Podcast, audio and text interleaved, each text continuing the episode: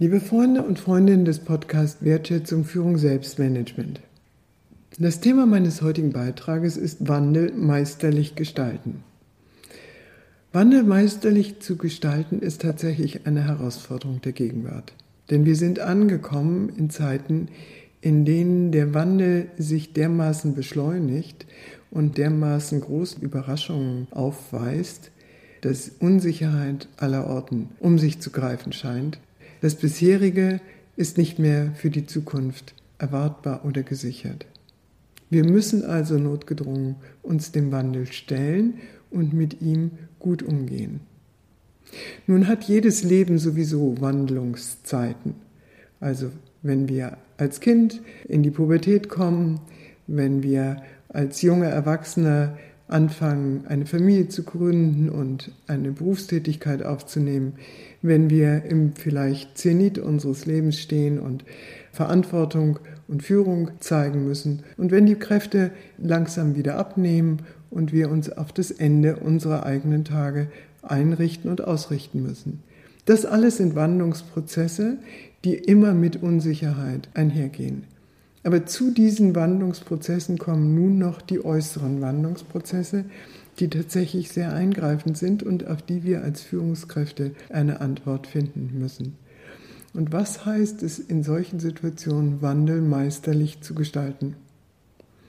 Für mich ist sehr eindrücklich das, was Nina Trobisch und ihr Kollege Schildhauer herausgearbeitet haben unter dem Titel des Heldenprinzips.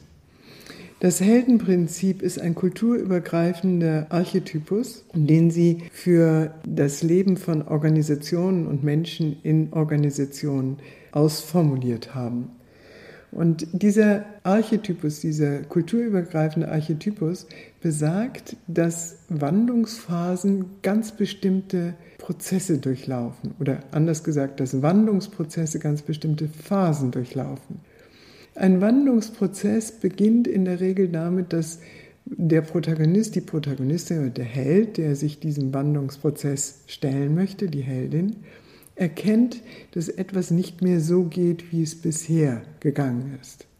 Und dieses verursacht in aller Regel große Unsicherheit. Wie wir dann damit umgehen, ist, so sagt uns der Archetypus des Heldenprinzips, dass wir uns erstmal weigern, diesen Wandel oder diese Wandlungsnotwendigkeit wirklich zur Kenntnis zu nehmen. Wir versuchen einfach weiterzumachen, also uns durchzuwursteln. Doch irgendwann merken wir, dass das nicht reicht und im besten Falle kommt dann so etwas wie ein Mentor oder eine Mentorin, die den Helden, die Heldin darin unterstützt, den Schritt in die Wandlung zu wagen. Und die Autoren nennen in ihrem Buch das Heldenprinzip dies das Überschreiten der ersten Schwelle.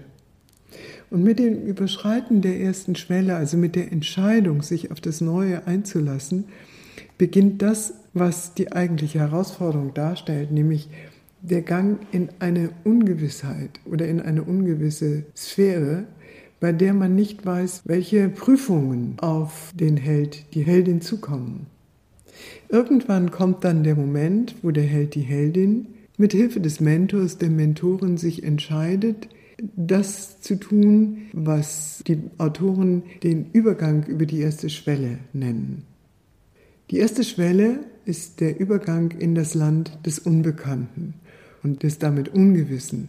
Und in diesem Land des Unbekannten und Ungewissen, in dem man noch keine Verhaltensweisen und keine Muster entwickelt hat, um mit den Herausforderungen des Neuen umzugehen, in diesem Land des Unbekannten warten jede Menge Prüfungen auf den Helden oder die Heldin.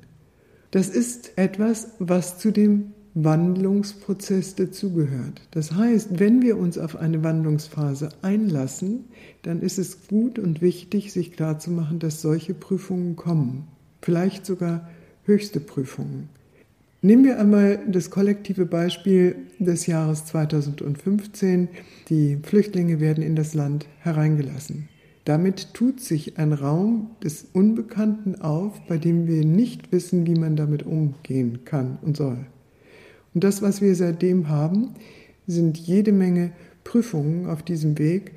Und die politischen Zuspitzungen zeigen, dass es sogar höchste Prüfungen gibt und es durchaus nicht klar ist, in welche Richtung das gesellschaftliche Projekt sich weiterentwickelt. Das Geschenk dieser Wandlungsphase ist jedoch, dass wenn wir uns wirklich auf das Neue einlassen und mutig und beherzt durch dieses unbekannte Land gehen, dass dann auf uns die Fähigkeit wartet, mit dem Neuen angemessen umzugehen. Die Autoren nennen das auch das Elixier, das Geschenk, das in diesem Raum des Unbekannten auf uns wartet. Wir entwickeln neue Fähigkeiten, die Antwort sind auf die neuen Herausforderungen. Und danach beginnt das, was man den schwierigen Rückweg nennt. Und so macht der Held und die Heldin sich auf den Rückweg in die alten Verhältnisse, aber mit dem Wissen um das Neue, das notwendig und notwendend ist, um den Herausforderungen zu begegnen. Und die Fähigkeiten, die auf diesem Wege durch das unbekannte Terrain entwickelt wurden, die sind das Geschenk, das er den alten oder sie den alten Welten entgegenbringen kann. Was will das alles sagen? Das will sagen, dass Zeiten des Wandels immer Zeiten der Unsicherheit sind, die mit Prüfungen auf uns warten. Und dass es wichtig ist, um diesen Archetypus zu wissen und nicht zu meinen, dass Wandel etwas ist, wo man einfach den Hebel umlegt und dann geschieht das Neue, wie ganz von selbst nach dem Maschinenmodell. Nein, im Wandel entwickeln wir uns weiter weil wir unbekannten Herausforderungen begegnen und in uns und mit anderen Antworten auf diese unbekannten Herausforderungen entwickeln. Wandel meisterlich gestalten ist für mich in diesem Bild des Heldenprinzips sehr schön enthalten, weil ich als Held oder als Heldin um diesen Prozesscharakter des Wandels weiß. Ich überfordere mich nicht, indem ich meine Antworten zu haben, die ich noch gar nicht haben kann, weil ich den Herausforderungen noch gar nicht begegnet bin. Und ich versinke nicht in Verzweiflung und Unsicherheit, wenn ich durch Phasen der Prüfung gehe. Und wenn ich diese Prüfungen bestanden habe in meiner Aufgabe, in dem, was es zu tun gibt, dann werde ich nicht mich zurückziehen, sondern ich weiß, dass ich ein Geschenk entwickelt habe, das ich wieder zurückbringe in die Gesellschaft, in die Beziehung zu anderen Menschen, in den Arbeitsbereich, mit dem ich es zu tun habe. In diesem Sinne möchte ich Sie herzlich einladen, zu gucken auf die Wandlungsphasen in Ihrem eigenen Leben. Wie sind Sie damit umgegangen? Welche Erfahrungen haben Sie gemacht? In welchen Wandlungsphasen stecken Sie momentan selbst drin? Und welche Kräfte unterstützen Sie, um diese Wandlungsphasen angemessen zu durchschreiten? Brauchen Sie einen Mentor, weil Sie gerade in der Widerstandsphase sind? Oder brauchen Sie die Vergewisserung mit Freunden und anderen, wenn Sie Prüfungen und vielleicht sogar der höchsten Prüfung begegnen? Oder sind Sie dabei, den schwierigen Rückweg anzutreten, indem Sie das Neue, in dem Ihnen vertrauten Raum zur Wirkung bringen wollen. Und damit verabschiede ich mich von Ihnen. Wenn Sie mehr dazu wissen wollen, werfen Sie einen Blick in mein Büchlein Brevier zur Führungskunst, eine Ermutigung oder schauen Sie auf meine Webseite communio-führungskunst.de, Communio mit C-O-M-M-U-N-I-O und Führungskunst mit UE. Bis zum nächsten Mal.